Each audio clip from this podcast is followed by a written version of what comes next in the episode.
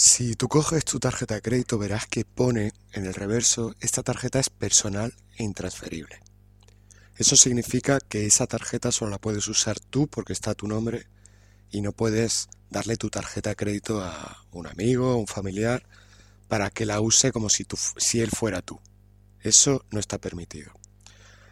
Pues una vez más, en nuestro mundo, en esta realidad que habitamos, respetamos enormemente la intransferibilidad de una tarjeta de crédito, que al final es un trozo de plástico que representa tener números en el banco, que no es ni dinero, son números, que tú le das un valor, porque el sistema te han dicho que cuantos más ceros tenga tu cuenta, a la derecha, más valor tienen, y ese trozo de plástico te va quitando numeritos de la cuenta. Pues tú eso lo respetas con una tarjeta de crédito, pero no lo aplicas donde realmente es importante, que es en el mundo emocional, en tu realidad.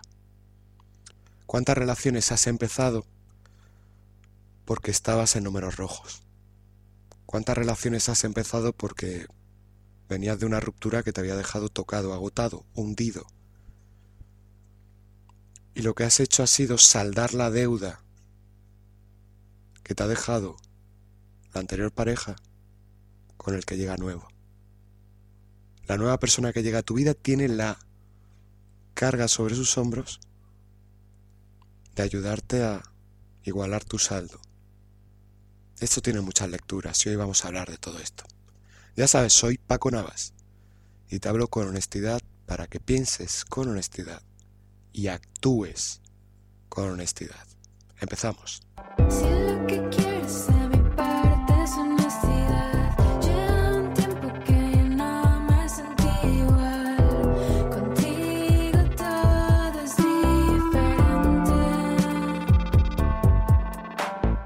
Relaciones que se ve que van a fracasar incluso antes de que empiecen. Y es por la premisa con la cual, con la cual perdón, llegan a, a término. Y es saldar una situación de deuda, de déficit, de números rojos que arrastra una persona.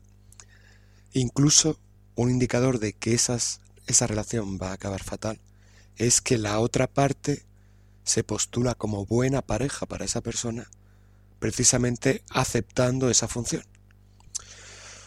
Esto tiene mucho que ver con la prostitución, en este caso con la prostitución emocional. Te voy a poner un ejemplo. Yo no tengo un duro, yo no tengo dinero, pero mi pareja sí tiene dinero. Así que como mi pareja me mantiene o me ayuda a llegar a fin de mes, yo me prostituyo emocionalmente con esa persona. ¿Cómo voy a dejarla si no es solo mi pareja? Es también mi sustento económico es quien me ayuda a pagar la luz. Por tanto, no soy una pareja, me prostituyo para estar con esa persona. Independientemente de que quieras estar o no quieras estar, no estás con una pareja porque no estáis a la par. Esa persona te mantiene.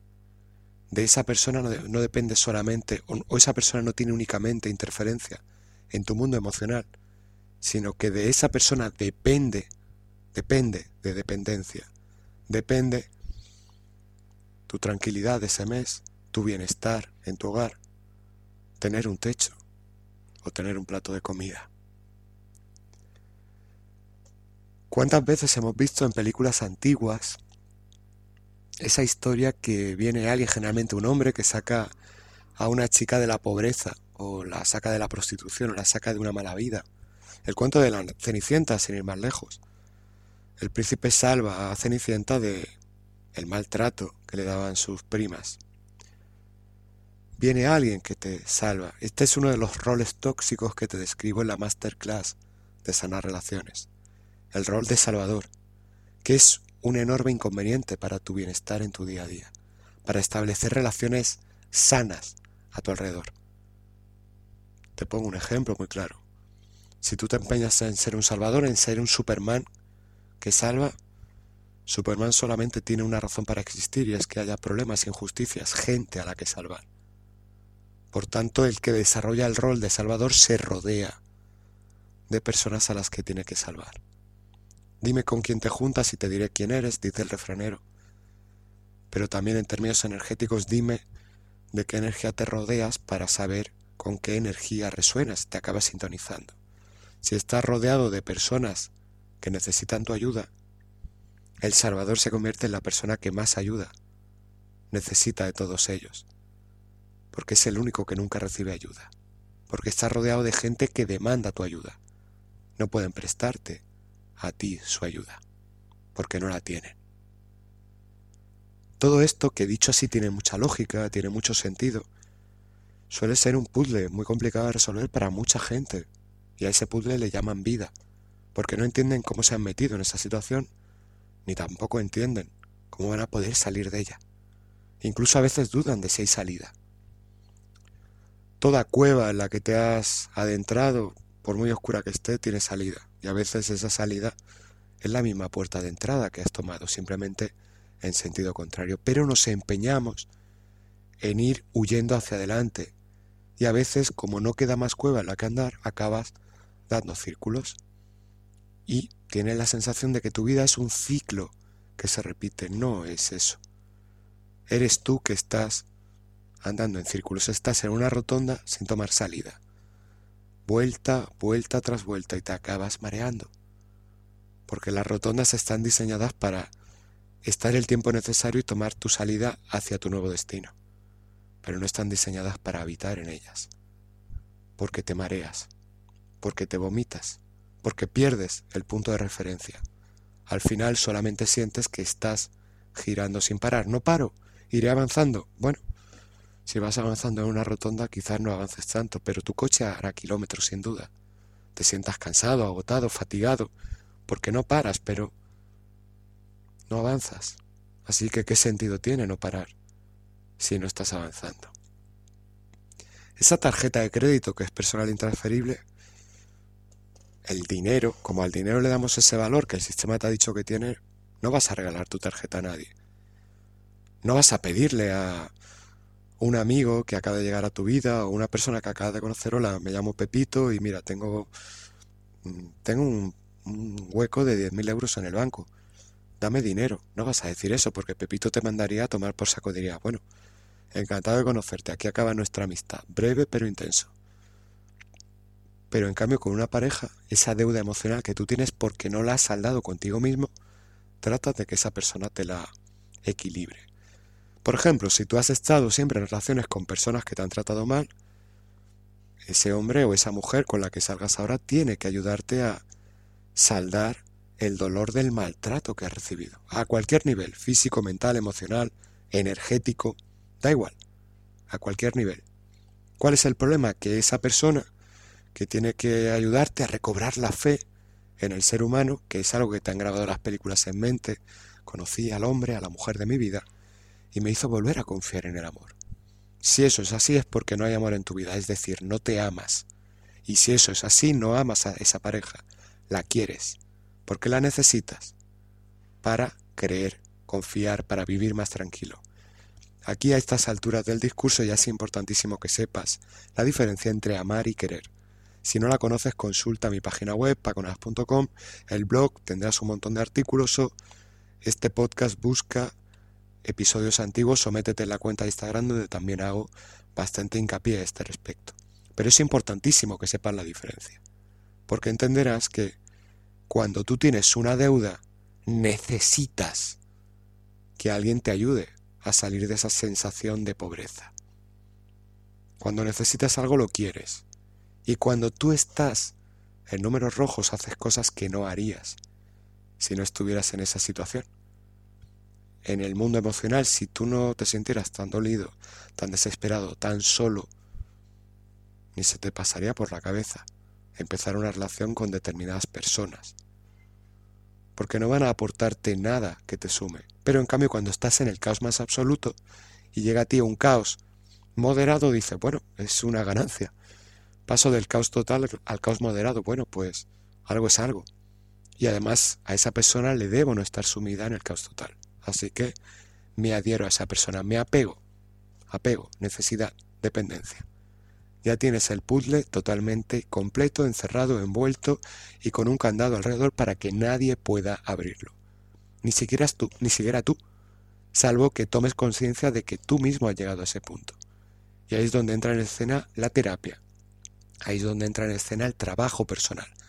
Ahí es donde entra en escena, si tú tienes localizado el obstáculo que te impide fluir, la hipnosis concreta para trabajar ese obstáculo, ese bloqueo. Por ejemplo, en este tipo de casos son muy recomendables las sesiones relacionadas con la autoestima, la hipnosis para establecer y mantener una relación sana, la hipnosis para romper el sabotaje o la hipnosis para romper ataduras son muy buenas opciones para afrontar esta situación y tratar de revertirla. Pero, como digo en mis sesiones, la clave de todo esto es que tú seas consciente. Hoy le ponía este ejemplo a una persona. Le decía, no te recomiendo empezar a trabajar con el doble cuántico o trabajar con sesiones muy potentes porque tienes una visión limitada de tu realidad. Empieza a trabajar con la hipnosis para cuidar al niño interior. Ahí estás tú con tu niño interior, que eres tú.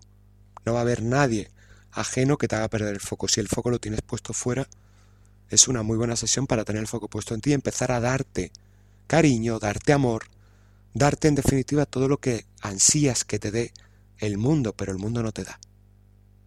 Pero ansías que te lo dé el mundo. A todos nos han dicho lo mismo. Si te portas bien, se portarán bien contigo, pero tu mente lo ha interpretado de este modo.